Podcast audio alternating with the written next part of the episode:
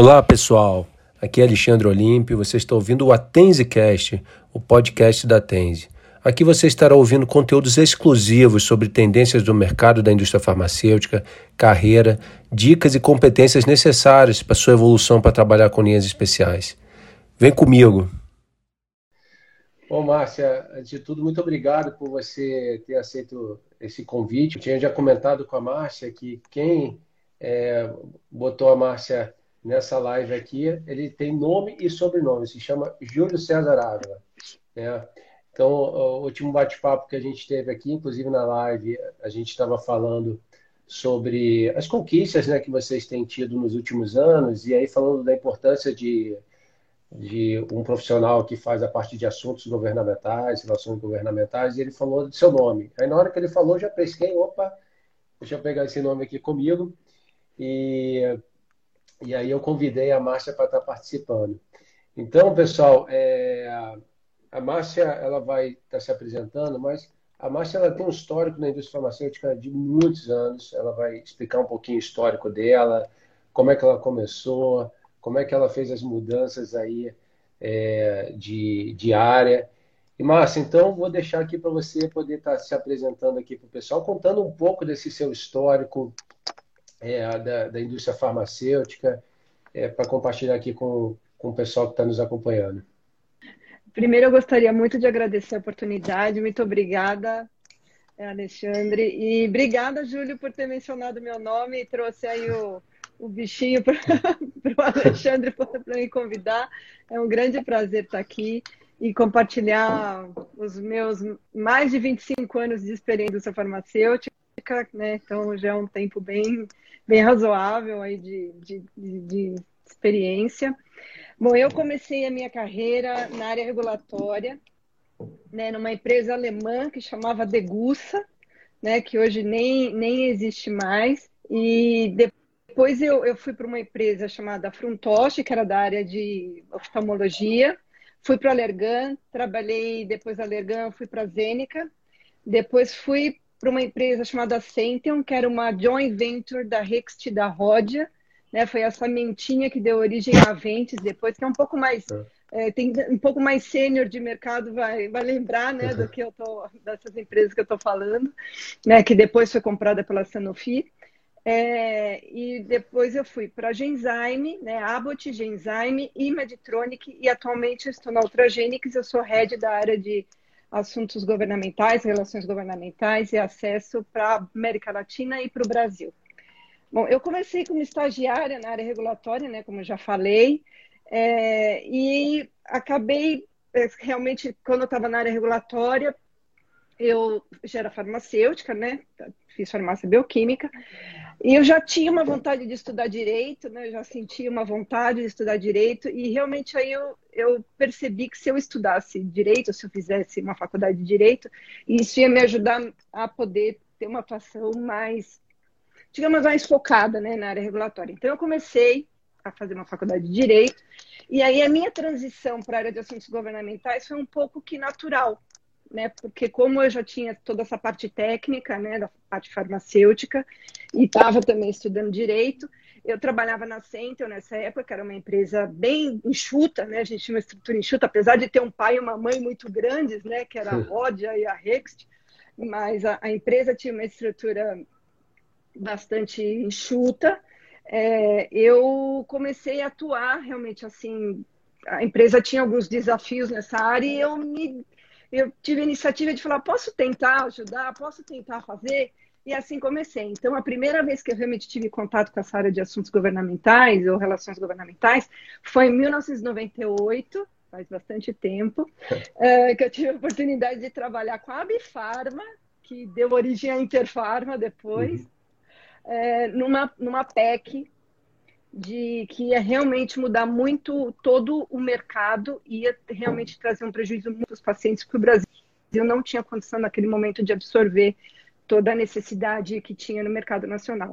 Então, essa foi a minha primeira experiência nessa área. E depois, quando eu fui para o Abbott, Em 2002, né, eu entrei em 99, estava com a área regulatória. Aí, em 2002, eu assumi a área de assuntos governamentais, mantendo também a área regulatória.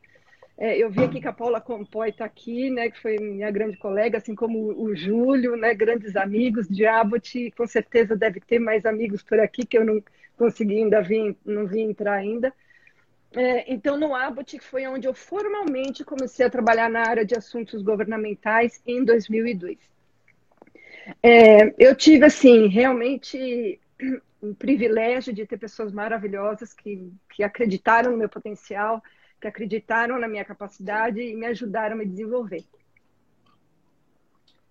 É legal. Então, assim, é, é uma experiência muito interessante, né? Porque é, você vê a sua formação, uma formação técnica na parte aí, é, de farmácia bioquímica, buscou uma capacitação aí na área de direito e aí, é, esse é um ponto interessante, é, você já até explorando isso daqui, essa, esse profissional que vai trabalhar com assuntos governamentais, ele, ele tem que ter uma, uma formação em direito ou ele tem que ter, pelo menos, um bom conhecimento nesse assunto?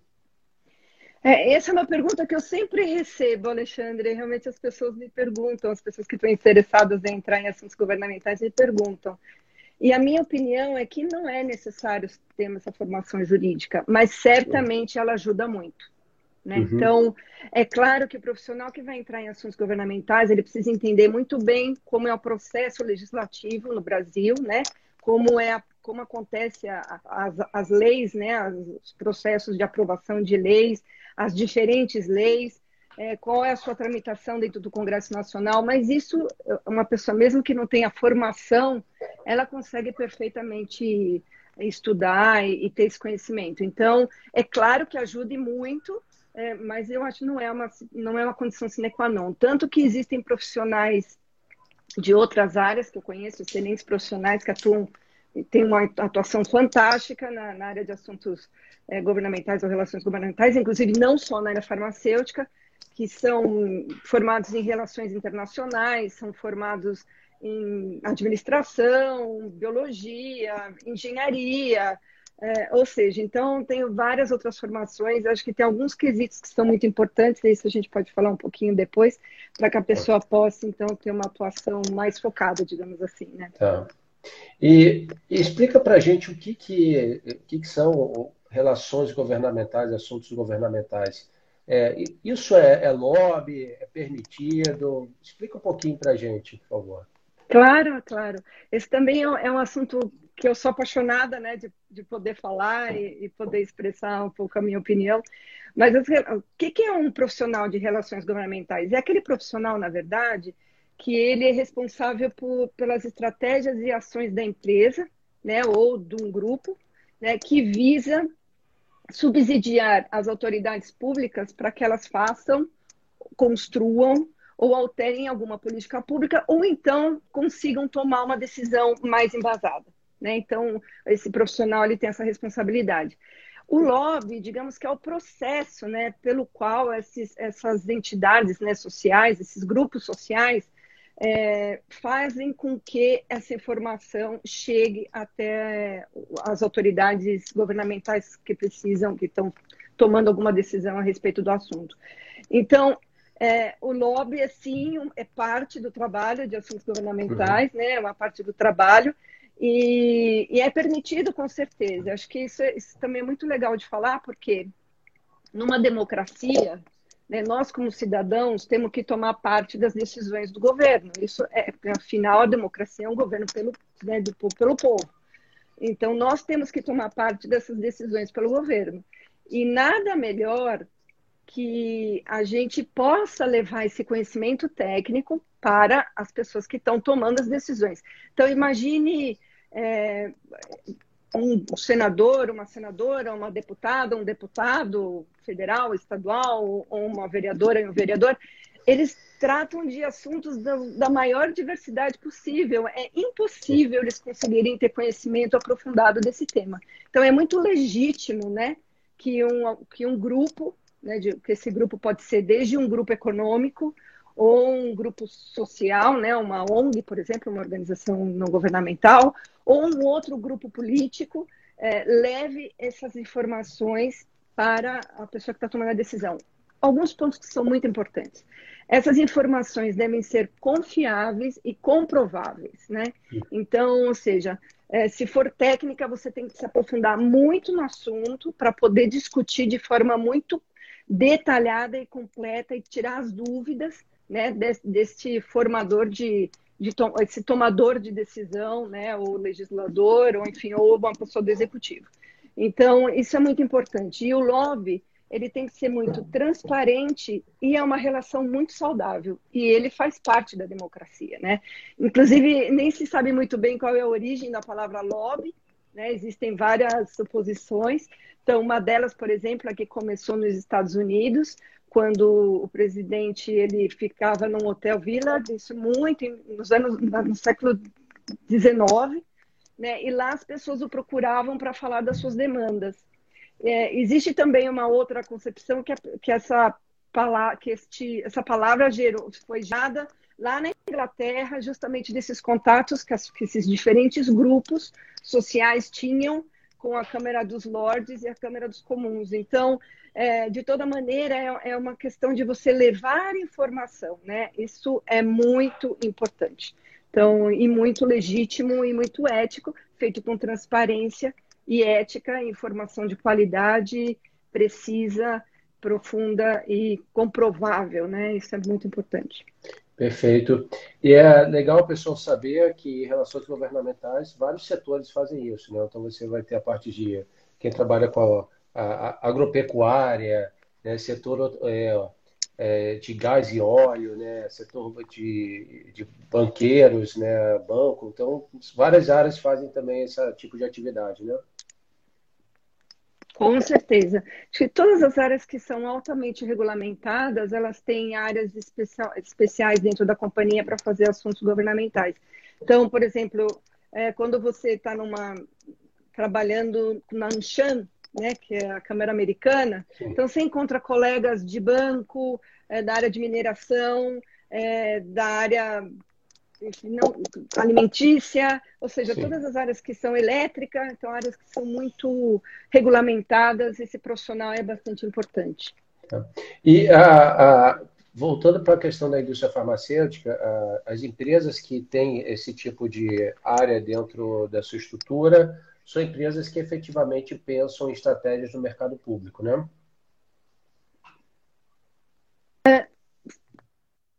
É, assim, eu vou te dizer que a maioria sim, porque só pelo fato de já ser uma empresa, né, ser uma área altamente regulamentada, acho que isso por si só já justifica a empresa ter uma área de, de relações governamentais. Mas quando o governo, além de regulamentador, né, ou de regulador, passa a ser seu, seu digamos, seu principal comprador, eu uhum. acho que isso então torna ainda essa área mais importante ainda. Então, empresas que trabalham muito no setor público, como por exemplo em doenças raras, é, com certeza a necessidade de ter um profissional com esse perfil se torna ainda maior, né, mais importante e, e para ajudar exatamente na, na estratégia. Tá. E quando a gente olha essas diferentes esferas, né, quando, quando a gente olha os entes federativos, a União, estados e municípios, como é que é essa atuação desse, desse profissional? Porque a gente vê, é, de uma forma mais comum, é, estratégias muito focadas para União, governo federal, e às vezes ali estados e municípios ficam meio de fora. Fala um pouquinho disso aí para a gente, por favor. Claro. Não, a, Constituição brasileira ela estabelece é, que são assuntos que têm, são competências exclusivas né, ou concorrentes. No caso da saúde, é uma competência concorrente, ou seja, os três entes né, de, da administração pública têm né, deveres é, com relação à saúde, são responsáveis.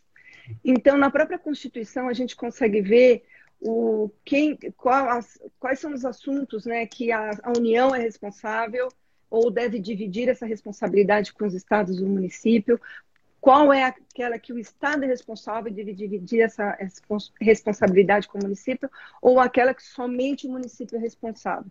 Então, como é que eu consigo é, definir minha estratégia? Primeiro, eu tenho que saber qual é o tema que eu preciso trabalhar, né? Então, qual é o ponto? E entender dentro da, do sistema de saúde brasileiro, né, do SUS, digamos assim, que a gente está falando de governo, dentro do SUS, qual é a esfera de responsabilidade desse tema. Então, se for uma atenção básica, por exemplo, é, provavelmente o meu contato deverá ser mais com o município do que com a União. Mas, obviamente, que isso depende muito, porque pode ser uma norma que venha da União, então a gente pode ter que trabalhar em, em nível de União. Mas a gente tem que pensar nisso, né? Qual é e, que, e qual é o caminho dessa legislação ou dessa norma ou dessa política pública? Quais são os decisores? É, quais são os influenciadores? Então é importante você ter essa visão bem completa e macro para ver aonde você pode atuar. É, é, claro que, assim, realmente o que você vê, o que acontece, geralmente a gente trabalha mais com a união, né? Porque em termos de doenças raras, por exemplo, pela própria complexidade, as decisões são mais tomadas realmente no nível federal, né? Mas é, importantes interlocutores, temos importantes interlocutores nos diferentes estados e também nos diferentes municípios. Então, Perfeito. também é importante se verificar essa, se é interessante ou não se caminhar por, esse, por essa, digamos, certa trilha. Perfeito. E, e, olhando assim numa perspectiva de poderes, é, esse profissional interage mais com o legislativo ou com o executivo? Depende muito, Alexandre, depende do teu projeto. Então, é, por exemplo, se você precisa trabalhar num projeto de lei, por exemplo, geralmente a gente trabalha mais com o legislativo, mas obviamente é muito importante também ter um alinhamento com o executivo. O executivo também pode propor leis, então isso também pode acontecer via executivo, né? É, mas é importante você é, realmente ter uma clara visão da sua, do seu trabalho, da sua estratégia, para saber com quem exatamente você tem, qual é o seu é, digamos, o seu decisor aí no processo, né? E quem vai ser responsável por fazer a política pública. Então, é, é cada caso é um, são, não existe uma resposta é um ou é o outro, depende muito da situação. Mas eu, eu sempre, é, pela minha experiência, é muito importante que você tenha um alinhamento de todos aí, de todos os setores que possam ser envolvidos, mesmo que não diretamente, para justamente ter, até para você coletar, né? Qual é a percepção de um outro de um outro, por exemplo, do executivo sobre determinada é. alteração de legislação. Isso é, é muito importante. É, e por isso que, como você comentou mais lá no começo, para quem está chegando agora, entender exatamente né, quem que são as pessoas que são envolvidas nas é, formulações de políticas, né, de legislação. Então, é, é bem interessante isso que você está falando, porque às vezes as pessoas é, olham, ah, ele fica mais envolvido com o executivo, mais com o legislativo, né? Mas vai depender especificamente do tema que está sendo tratado e para você saber onde é que você vai botar mais aí a alocação de tempo e tudo mais, né? Bacana. Exatamente, exatamente. E, e deixa eu fazer uma pergunta, é, e essa pergunta que eu vou fazer é uma pergunta que eu, eu trago numa perspectiva mais de opinião, tá? Ela não é um fato, e eu gosto sempre de falar muito isso, né? Muitas coisas que eu falo, isso aqui é, é uma opinião, isso aqui é um fato, né? Então, quando a gente olha especificamente a indústria farmacêutica, a gente vê que é, cada empresa acaba adotando um formato. Tem empresas que, por exemplo, assuntos governamentais está junto de acesso, tem outras empresas que assuntos governamentais está separado de acesso. E eu vou trazer assim o, o meu entendimento, tá? É, e a, a, minha opinião, tá, pessoal? Isso aqui não é um fato, é a minha opinião. É, a minha opinião é que assuntos governamentais de acesso andam de braços, é, braços dados, né? andam juntos. É, qual que é a sua leitura com relação a, a isso, Márcia, por favor? É, eu, durante minha carreira, em todas as empresas que eu trabalhei, tive essas funções, né? Então, no Abbott, na Genzyme, na Meditronic e agora na Ultragenics, é, eu sempre a área de acesso estava no mesmo guarda-chuva que a área de assuntos governamentais. É, é, claro que isso depende muito da arquitetura né, que a uhum. empresa decide ter, né, uma área ou outra. Mas estando junto ou não, né, sob o mesmo guarda-chuva, é muito importante, imprescindível, que as duas áreas estejam alinhadíssimas. Uhum. Porque muitos dos interlocutores é a mesma pessoa. Ou seja, é. o assuntos governamentais vai falar de um tema e acesso vai falar de outro tema, mas que se complementam, na verdade. É, então, é muito importante que tenha um alinhamento, um trabalho conjunto e que a troca de assim, as mensagens a serem enviadas para esses interlocutores seja a mesma, né? Sejam as mesmas e muito alinhadas. Porque senão, realmente, se cada área for ter uma mensagem diferente, o próprio é, autoridade, a própria autoridade pública pode ficar bastante confusa, né? Qualquer uma coisa Sim. ou outra. Então é muito importante que isso esteja muito alinhado. Realmente a minha experiência é que a gente trabalhe é, no, no, mesmo guarda-chuva, né? E, e, e, a minha opinião, também é opinião, como você falou, é total opinião. Eu acho que assim a gente consegue potencializar os resultados das duas áreas, né? Trabalhando, trabalhando juntas. Legal, eu também é, eu entendo dessa forma. Tem que andar ali de braço dado, é, bem junto, bem alinhado para conseguir é, tá é, planejando e executando né, adequadamente. E, e, e trazer uma, que, uma questão assim que a, a gente está ainda é, ainda bem, graças a Deus que a gente está saindo, né? É o que eu espero da gente estar tá saindo desse momento pandêmico que a gente vive. É, mas a pandemia ela trouxe uma situação que foi muito nova para várias e várias empresas e principalmente né, para os profissionais que trabalham com assuntos governamentais, né, que você muitas vezes tinha uma abordagem muito face to face e agora essa abordagem ela, ela virou né, uma abordagem mais online e tudo mais. É, você percebeu algum tipo de desafio diferente? Ficou mais difícil? É, como é que foi essa adaptação para você, né, que está acostumado ao modelo e se adaptar ao online é, nesse cenário da pandemia? Essa é uma ótima pergunta, né, Alexandre? Porque eu acho que essa pandemia veio mudar e fazer a gente acelerar alguns processos que talvez fossem acontecer no futuro, mas acho que foram acelerados aí obrigatoriamente, não, não teve como ser diferente disso. Eu, pela minha experiência, sempre acreditei que as relações deveriam ser realmente pessoais, né? Ao vivo e a cores, digamos assim. É. É, mas essa pandemia, realmente a gente, por exemplo, no caso nosso em especial, nós tivemos algumas interações importantes virtuais e que foram muito produtivas.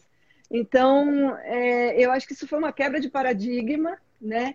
eu realmente entendo que esse novo normal que a gente vai viver a partir disso vai ser um, meio que um mix né, de, de, dessas relações pessoais e virtuais, porque realmente a gente pôde perceber que as interações virtuais também funcionam, né? Sim. É claro que nada substitui o contato pessoal. Eu acho que isso é imprescindível. Somos seres humanos. Eu acho que Não. todo mundo que passou esse tempo todo na pandemia, todos nós estávamos precisando, né? Ver, ver os amigos, ver a família. Ainda estamos assim, né? Com muita, fazendo assim, com muito cuidado. Enfim, ainda estamos passando por isso. Né, pedimos que realmente isso passe logo e, e termine, é, mas a gente sente, ser humano, a gente precisa de contato, né? De, então, mas eu acho que realmente esse novo normal vai trazer um desenho diferente, onde a gente também possa, além das relações, assim, das, das reuniões, vai, digamos assim, é, físicas, a gente também possa fazer encontros virtuais, porque eles, eles, eles foram, acho que foram testados, né, e deram certo. Então, é. realmente, eu acho que vai, a gente vai ter um novo normal aí depois disso tudo. É, eu acho que esse ponto é interessante porque ele foi uma quebra de paradigma muito, muito significativa. Eu vou trazer até um pouco do meu exemplo aqui, Márcia. É, eu, por exemplo, antes da pandemia, eu moro em Brasília e a maioria dos meus clientes estão em São Paulo, o pessoal da matriz. Então, por exemplo, quando eles queriam é, fazer algum tipo de alinhamento comigo, eu falava, cara, vem para cá, para São Paulo, né? Aí, tipo, ó, você consegue vir é, hoje ou amanhã? É, e, e aí, quando você olha, é, hoje, assim, a qualidade do, do alinhamento, do briefing e, e, das conversas que a gente tem, ela é literalmente a mesma coisa, é tanto no online quanto presencial, assim, não teve nenhuma interferência. Inclusive, outra questão também que eu, eu percebi é do ponto de vista de qualidade de treinamento, sabe? É, que também não interferiu é, de você estar tá fazendo isso de uma forma online. Então, eu acho que é, a gente a gente tem muita resistência para mudança, né? Tudo que é, quando você fala, pô, agora você vai ter que fazer assim, a gente já fala, não vai funcionar, não sei o quê. E as grandes mudanças que acontecem é, no mundo, e, e, quando a gente olha, né, pegando a, a, história das guerras e tudo mais, né, as grandes mudanças acontecem exatamente em momentos traumáticos, né? Ou seja, guerras, ou seja, pandemias e que, e que a gente vê que acaba que várias dessas mudanças são coisas positivas.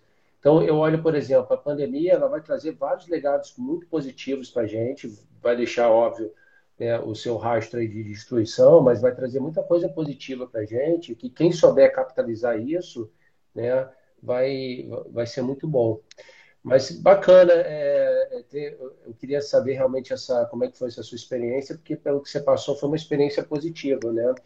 É, e aí, entrando nessa outra ponto, é, esse profissional de assuntos governamentais na esfera federal, é, como é que é a agenda dele aí em Brasília? Assim, é, praticamente essa pessoa está ali na, em Brasília com uma certa frequência, né?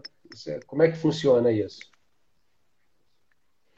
Com certeza. Eu acho que tem acho que vários amigos aqui do Abbott entraram e alguns deles que eu tinha uma, trabalhava muito próximo, sabia da minha rotina, digamos assim, acho que até a Esmeralda, por exemplo, acabou de entrar.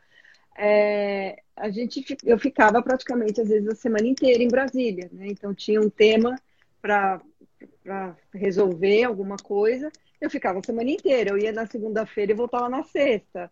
Né? Então, as, quando eu consegui, ou seja, se o assunto era resolvido antes disso, eu voltava antes, mas senão eu ficava até sexta. Ou seja, é era realmente a gente vivia muito em Brasília, né? Eu acho que é, o profissional hoje, até com essa mudança toda de, de pandemia, eu acho que realmente estar em Brasília é muito importante, né? Realmente é muito importante. Acho que é, essa, essa, viver Brasília é muito importante. Isso acho que para um profissional de, de assuntos governamentais ou relações governamentais, né? Estar em Brasília, sentir Brasília, como que é a dinâmica de Brasília. Isso é uma coisa que você só aprende e você mora em Brasília, né? Vai entender é. perfeitamente, né? Quando você passa, né? Um tempo importante aí, se você convive com pessoas, ou seja, então você entende Brasília. Então, eu acho que isso é bastante interessante para um profissional de, de assuntos governamentais, relações governamentais, é, mas eu, eu acho que por essa questão até desse, desse novo normal que a gente vai ter, é, eu acho que isso vai ser uma outra quebra de paradigma. Talvez a gente não precise estar tanto em Brasília, né? É, eu realmente acredito nisso. Agora, realmente, se vai ser assim, vamos ver, né? Depois que tudo, realmente tudo voltar ao novo normal, digamos assim, ou ao é. normal, como é que, como é que, a, como é que a sociedade vai voltar a, a, a, reagir a tudo isso, né? E eu concordo com você, eu acho que a pandemia trouxe é, um rastro realmente terrível, né? Isso é um, terrível, terrível. Mas ela trouxe aí uma aceleração de alguns processos que eu achava que iam acontecer no futuro, né? Sim. Então, hoje você tem uma, por exemplo, as submissões, é, é Antes você tinha que levar para Brasília, hoje praticamente é tudo feito por sistema, então isso acelerou todo esse processo. Eu acho que isso, isso foi um ganho bastante grande. É, é, com certeza. Acho que a gente passou por essas modificações bem interessantes. É, é foi top-down, né? Assim, foi uma coisa que é, não estava planejado, mas essas mudanças são legais também. E, e Márcia, uma outra questão que, que eu acho super importante a gente falar, e, e principalmente quando a gente olha o ambiente super regulado da indústria farmacêutica, é, qual que é a importância do compliance para esse profissional que trabalha com relações governamentais? Bom, o, o, compliance, ainda mais eu que tenho formação jurídica, né? Então, o compliance eu considero que ele é importante para qualquer profissional, né? para qualquer cidadão, na verdade. Se você pegar o sentido de quer viver de acordo com as leis, com as normas, com ética, ou seja, é, é uma, é uma necessidade social, né? O compliance. Sim. Hum, é, mas na questão, e, e, esse assunto, acho que é um assunto muito interessante, porque geralmente a área de, de assuntos governamentais, ela, né, que tem o lobby, o lobby ele tem uma, um, um sentido pejorativo muito negativo, né? Em lobby, quando passa relacionado à corrupção, está relacionado em tráfico de influência, e na verdade o lobby, como a gente até falou um pouquinho antes, não, não é nada disso. Né? O lobby, quando feito de forma transparente, com relações saudáveis, ele não é nada disso, não, não, não nem passa perto de corrupção, nem muito menos de tráfico de influência, nenhum dos dois. Então, mas como existe exatamente essa questão cultural, né, que está no imaginário das pessoas em geral, é, sabe aquela frase né, de César, que a mulher de César não pode só ser honesta, tem Sim. que parecer honesta? Então, eu acho que você tem que tomar muito mais cuidado, né? Então, você tem que tomar muito cuidado com, com como você se comporta, como você, com a documentação que você escreve, tudo isso tem que ter um cuidado muito grande nesse sentido de compliance. O compliance, é, para mim, é a chave mestre, né? Onde te, realmente eu acho que é um grande aliado da área de, de assuntos governamentais, porque aí a gente consegue realmente estabelecer uma relação saudável é, e produtiva com a autoridade governamental com quem a gente está se relacionando. É, acho eu acho importantíssimo. É, eu, eu acho que essa questão quando a gente fala do, do, compliance, né, porque tem muitas pessoas que às vezes entendem o compliance como uma coisa ruim. É, eu acho o compliance super importante, independente do, do segmento, porque o compliance, no final das contas, ele dá uma segurança muito grande para quem trabalha, né? Porque você sabe o que, que você pode fazer e o que, que você não pode fazer, né? Então, é, a gente, inclusive, pegar esse um exemplo que a gente acompanhou agora durante a, a CPI da Covid, é uma das grandes empresas compareceram lá, e, e foi muito interessante que aquilo ali me chamou muita atenção, né? Porque é, é, as interações elas têm que ser muito bem documentadas, né? Você tem que saber é, qual que é a pauta, você, com quem que você falou, quem que estava lá, né? Outras pessoas, aonde foi, né? Ter todo um backlog de é, dessas informações, porque às vezes a pessoa que estava lá, ela saiu da empresa, né? Mas esse rastro tem que ficar lá, né? Essa documentação tem que ter. E, e essa questão, é, eu, eu trago é, isso daí, porque assim, é, independente, é, a gente não está falando somente de governo federal, mas se você tem interações né, em outras esferas, é, ter isso muito bem documentado é fundamental, né?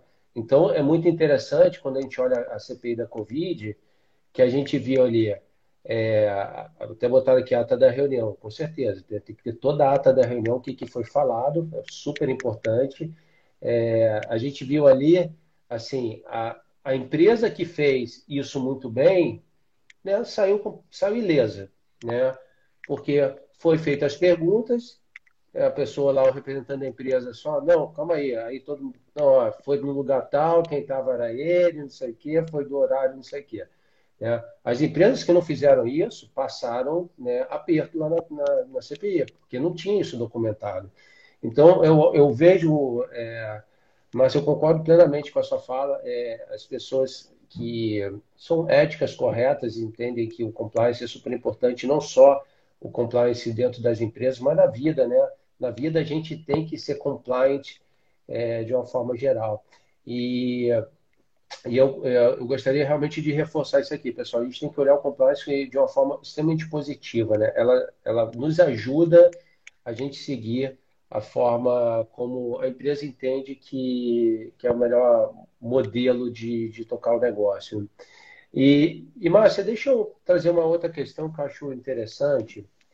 É, eu tinha comentado no começo que eu, eu nunca tive a oportunidade de conhecer mais a fundo a área de assuntos governamentais. Né? Então, é, por onde eu passei é, especificamente a primeira empresa que eu passei era uma empresa que tinha né, um, uma pessoa responsável por essa área, mas a gente assim nem imaginava né, efetivamente o que, que esse profissional fazia. E aí, quando a gente olha agora é, o pipeline da indústria farmacêutica, que eu gosto de falar que é um pipeline mega alavancado né, em produtos de alto custo e produtos de acesso dependente. Então, a gente olha aí uma pipeline alavancada em onquemato, dessas áreas ultra raras, imunologia, é um pipeline completamente diferente da época quando você entrou lá na indústria farmacêutica, que era um pipeline direcionado para é, hipertensão, diabetes, asma, DPOC, dislipidemia. Né? É, então, basicamente, produtos é, do canal retail, mais direcionado, inclusive, para atenção básica, e a gente olha uma mudança muito forte desse pipeline. Você acredita que as empresas que ainda não têm, né, ou as empresas que têm, elas vão começar a se estruturar mais e, e ver a importância efetiva desse profissional dentro da sua estrutura? E você acredita também é, e, e, eu gosto de comentar isso, e se eu tiver errado você me corrige aqui, mas eu falo para várias pessoas, ó, olhem assuntos governamentais. É uma grande oportunidade. Né?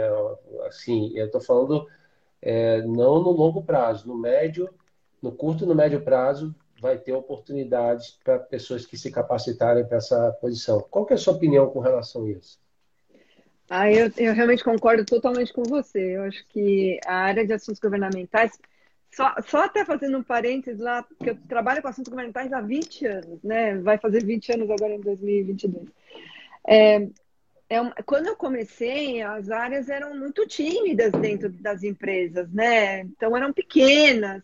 E hoje tem empresas que têm áreas bastante robustas, né, de, de assuntos governamentais. Ou seja, foi visto que há uma necessidade importante de ter uma área específica dentro da empresa de fazer todas essas comunicações né, com, com o setor público, enfim, de levar informações, é, o que é importantíssimo. Então, ou seja, você não está indo lá vender um produto, não é isso. Você está indo lá é, demonstrar uma situação e levar informação técnica e aprofundada e, e de forma muito ética.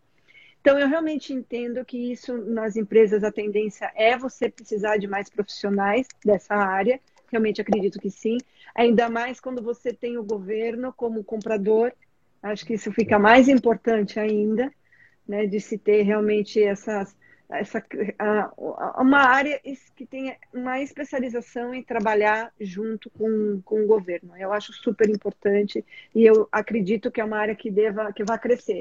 Eu vi esse crescimento é, lá atrás na área regulatória, porque quando eu comecei, mais de 25 anos atrás na área regulatória, você tinha uma gerente e um assistente no departamento, isso era o máximo que se tinha.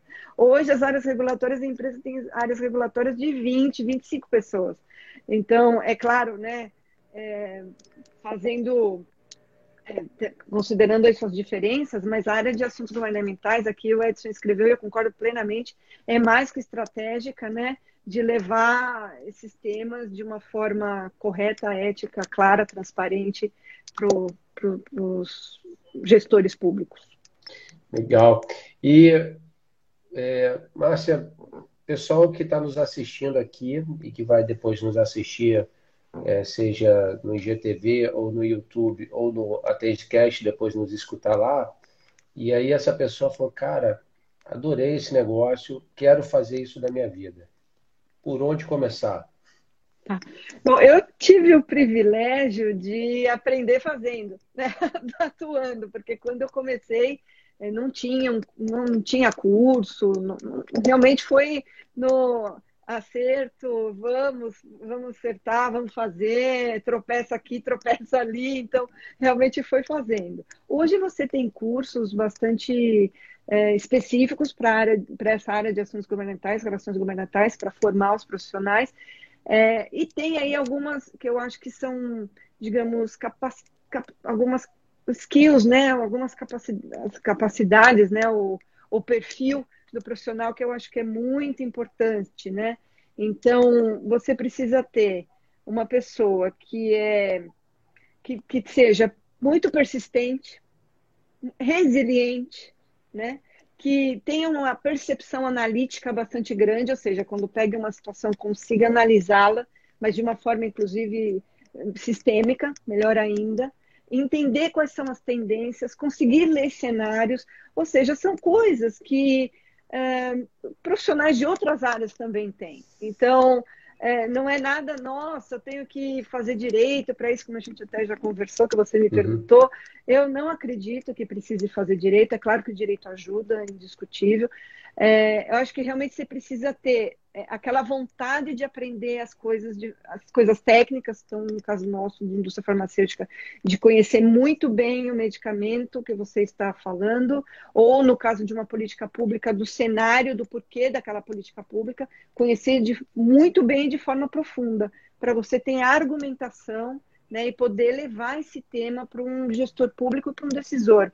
Ele precisa de informações corretas, técnicas, é, né? Então, é de, e de forma ética. Então, é, realmente é um, é um profissional que se tiver, bom, eu quero estudar isso, faça, eu acho que é importante, então, se interessar, ver se tem algum curso, se, se poderia fazer alguma coisa, e ler, começar a ler muito a respeito. Eu acho que tem muita literatura disponível, isso também é um bom, bom caminho, mas aí algumas características que são importantes nessas que eu falei. Então, a pessoa tem que ter essa disposição de estudar muito, porque ela precisa ser um sabedor ou um conhecedor muito profundo do tema. Então, ela precisa é, é, estudar também esse processo legislativo, isso é importantíssimo, isso precisa fazer, mas não precisa ser advogado para fazer isso. Hoje, no site da Câmara do Senado, você consegue info, infográficos muito interessantes que explicam muito bem como é que funciona esse processo legislativo, que, que é que dá para entender perfeitamente, não precisa ter formação jurídica. Uh, e tem então esse comichãozinho aí do, do desejo de, de ir mais fundo nas coisas e ter muita persistência, resiliência, eu acho que isso também é muito importante, porque não, às vezes não são assuntos que você consegue resultados a curto prazo, por quê? Porque você está discutindo, às vezes, conceitos novos, né? Então, você precisa é, realmente de tempo para que você possa apresentar para o seu interlocutor o tema e para o decisor, para que ele tenha a oportunidade de, de, de, entender, né, de também se aprofundar no assunto. Né? Então, é. eu acho que realmente é esse o ponto. É, eu, é interessante você falar, né, estou refletindo aqui, tem um, um slide que eu gosto muito de usar é, nas minhas apresentações e, e, treinamentos que eu faço nas empresas, que são dois pilares que eu acho fundamentais. Confiança, né, você ter, ter credibilidade, e aqui eu não tenho a menor dúvida né, que esse profissional de assuntos regulatórios, é, assuntos governamentais, ele tem que ter muita credibilidade, né? A pessoa tem que olhar para ela e ter muita construir confiança né, com esse interlocutor e se tornar relevante, né? E, e, e se tornar relevante é quando você consegue estar né, tá trazendo coisas que de fato é, agreguem valor. Então esses dois elementos para mim são é, é, fundamentais. E aí pegando as questões que você falou, é, eu, eu, eu, vou falar também da minha, minha opinião sobre esse assunto, tá, pessoal? Então, mais uma vez, opinião não é fato, né? É, pegando aí o pessoal que é mais antigo, eu me coloco nessa cesta dos mais antigos, né? Porque eu já também me formei lá em 1999. Então, é, pegando essa cesta dos mais antigos, o que, que, era muito comum né, no passado, né, é, Márcia? As pessoas tinham que ter aquela formação é, acadêmica, né, uma coisa mais formal, então a pessoa tinha que fazer pós-graduação, MBA, né, faculdade e tudo mais. Eu atualmente, e mais uma vez, a minha opinião sobre isso, eu acho que assim a gente tem uma quantidade de informação tão grande e disponível, né, e que cabe é o que você falou, né, de ter o interesse, ter inquietude e buscar essas informações, porque eu, por exemplo, eu, eu sou um catador eu pego cada coisa que eu cara, não imaginava que esse negócio estava aqui e dessa qualidade, né? Então, é, eu concordo contigo que, assim, você consegue se aprofundar em vários temas, caso você tenha interesse e tempo para estar tá fazendo isso, né? É, esse, você comentou o site do, da Câmara dos Deputados, do Senado, né? Hoje a gente tem aplicativos que você consegue também buscar um bocado de informação, É, assim, tem muita informação de qualidade, pessoal. Tem muita coisa ruim também. Eu acho que a gente tem que ter a capacidade de filtrar isso. É, e que às vezes é difícil filtrar, mas tem muita coisa definitivamente de, de, de muita qualidade disponível aí gratuitamente para quem quer se interessar. Você falou até do curso, né? Curso, a gente tem na Atende um curso de relações governamentais, é, que para quem se interessar, conhecer um pouquinho mais sobre o tema, mas é, olhando do ponto de vista de senioriedade e de, e de carreira desse profissional, é, é, a gente entende que esse profissional ele já tem que ter ali um nível de, de conhecimento no, no setor farmacêutico, essa pessoa, idealmente, ela tem que já estar, tá, por exemplo, trabalhando na área de acesso? Como é que você vê isso? É, essa questão de senioridade, eu já vi várias situações, Alexandre, e, e com, e, e, com acertos né, e, e equívocos. Então, já vi situações que o profissional vem de uma outra área, por exemplo, trabalhava numa área, vou aqui falar qualquer coisa, elétrica, é, e veio trabalhar para a área da saúde, mas era um profissional da área de, de relações governamentais da área elétrica. Uh, como também já vi pessoas muito júniores, né, que, que começaram na área e tiveram que, que aprender aí desde, o, digamos, do zero, né? Então, eu já vi é, experiências exitosas de um lado, do outro, e eu acho que realmente vai depender muito se você tem a oportunidade de ter uma pessoa que mais sênior, que te, se você é júnior, né, uma pessoa mais sênior que te oriente. Isso eu acho muito importante. Eu tive essa oportunidade, né? Tive um grande professor, um grande mentor nessa área, que foi o seu Irapuã Oliveira, quem é do Abbott o conhece, né, muito bem. Então, aí é importante você ter uma pessoa assim. E é uma pessoa que venha de um outro setor, mas que tem experiência em relações é, governamentais, ela praticamente vai ter que entender como funciona a indústria farmacêutica, que tem uma dinâmica diferente da dinâmica da área elétrica, que tem diferente da área de alimentos, apesar de ser mais próximo, também ser regulado, ter algumas situações similares, mas é, é importante aí que a pessoa consiga é, fazer rapidamente esse caminho, como funciona o setor, e, e também de aprender né, de, de, quais são os produtos, as tecnologias, tudo isso, porque isso também é muito importante para o profissional dessa área, principalmente dependendo do assunto que ele vai falar. É, precisa conhecer um assunto com profundidade. Então, se é uma que não tem formação ou que nunca trabalhou na indústria farmacêutica, talvez aí ela demore a conseguir é, ter toda essa informação, né, ter, ter conseguir se, se, é, tecnicamente estar preparada para ir conversar sobre o assunto de esse assunto com uma autoridade governamental, por exemplo. Tá. E, e esse profissional que atualmente ele já está na indústria farmacêutica é, e ele quer trabalhar com assuntos governamentais. Essa pessoa, idealmente, ela, ela tem que ter estar tá em alguma área, é, ele já tem que estar tá em acesso, marketing, medical affairs. É, como é que você observa isso? É, assim, eu, minha opinião também, né? Uhum. É, eu acho que mais do que a área que a pessoa vem, eu acho que é mais o perfil. Então, se é uma pessoa que tem uma, que precisa ter uma excelente comunicação, se é uma pessoa que escreva muito bem, que fale muito bem, consiga se comunicar de forma muito assertiva, porque às vezes você tem, assim como os representantes às vezes têm cinco minutos para falar com o médico, uhum. às vezes a gente tem cinco minutos para poder é, levar o tema e, e conseguir desenvolvê-lo depois. Então, você precisa ser uma pessoa com uma comunicação muito clara e muito objetiva, tanto escrita quanto oral. Aquilo que você falou que precisa ter tudo documentado é importantíssimo ter tudo documentado. E para ter tudo, tudo, documentado, você tem que ter uma boa comunicação, né? No caso, nesse caso, escrito. É, outra coisa, né? A pessoa é importante que a pessoa seja uma pessoa de, de fácil relacionamento interpessoal, né? Uma pessoa que é, consiga transitar também muito bem dentro da empresa. Porque uma das coisas que eu também senti, né, nesse longo dessa minha carreira, que às vezes as pessoas olham a área de assuntos governamentais, é, é, é, ninguém entende o que acontece lá dentro, é uma coisa meio compreensível, né? Porque é uma área com muito, muito detalhe, enfim. Então é importante também que você tenha essa, essa relação interpessoal muito boa para você conseguir ter um relacionamento muito bom interno, porque é importantíssimo trabalhar junto com a área de negócio. Né? Uma área de assuntos governamentais que não trabalha em, em consonância, né? Ou, ou, junto com a área de negócio, é uma área que talvez consiga agregar valor, como você falou, talvez muito menos do que poderia se trabalhasse junto. Então, tem que ser uma pessoa de uma boa. Eu acho que é mais o perfil do que, na verdade, da área onde ela trabalhou.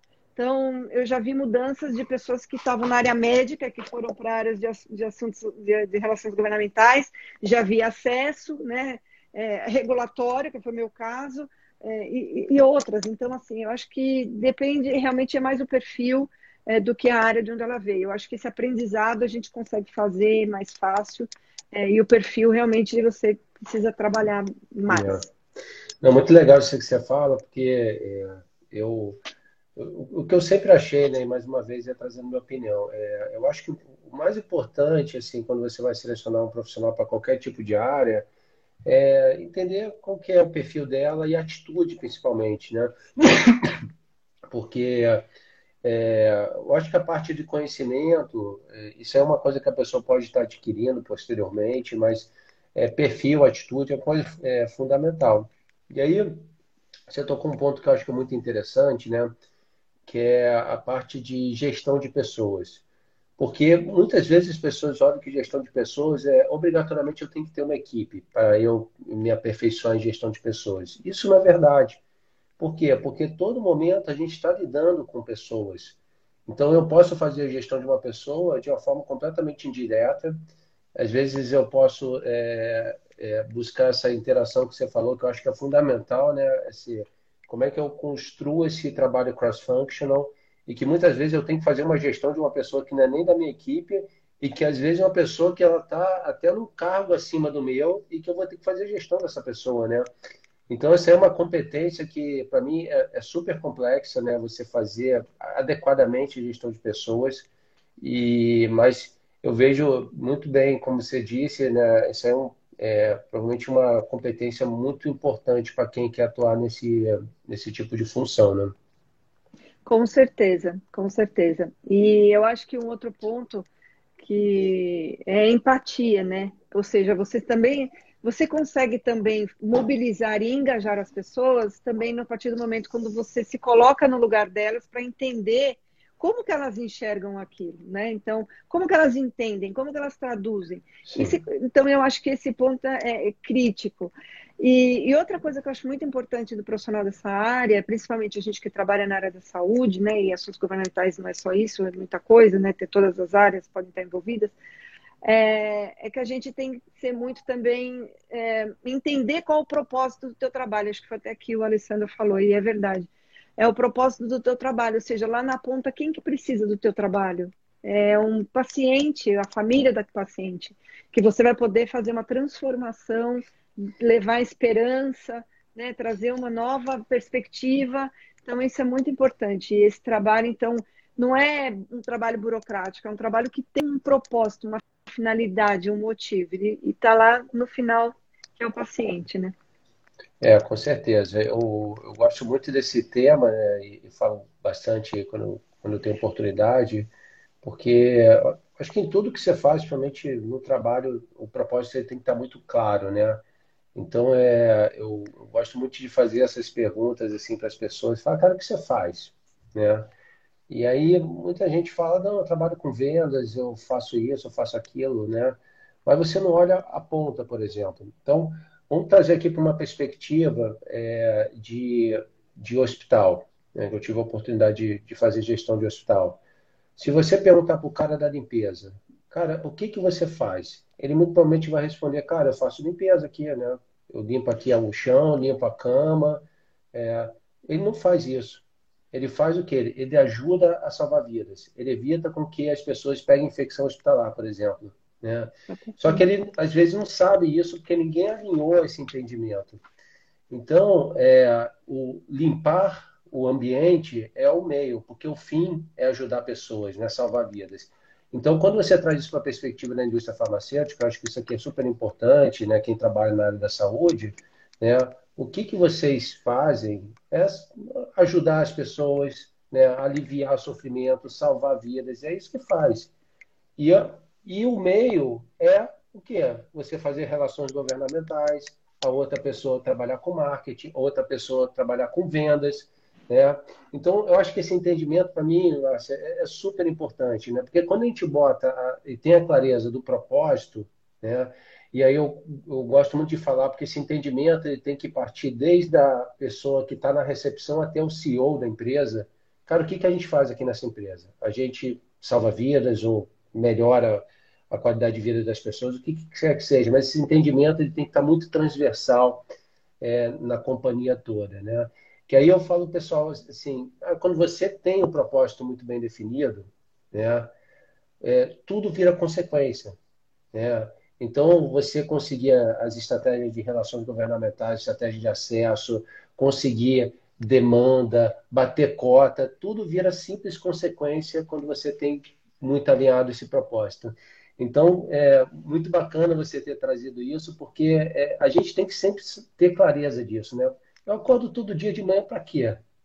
É, eu, por exemplo, é, para a Tense, qual que é o nosso propósito? É ajudar pessoas e empresas a alcançar seus objetivos, capacitando essas pessoas.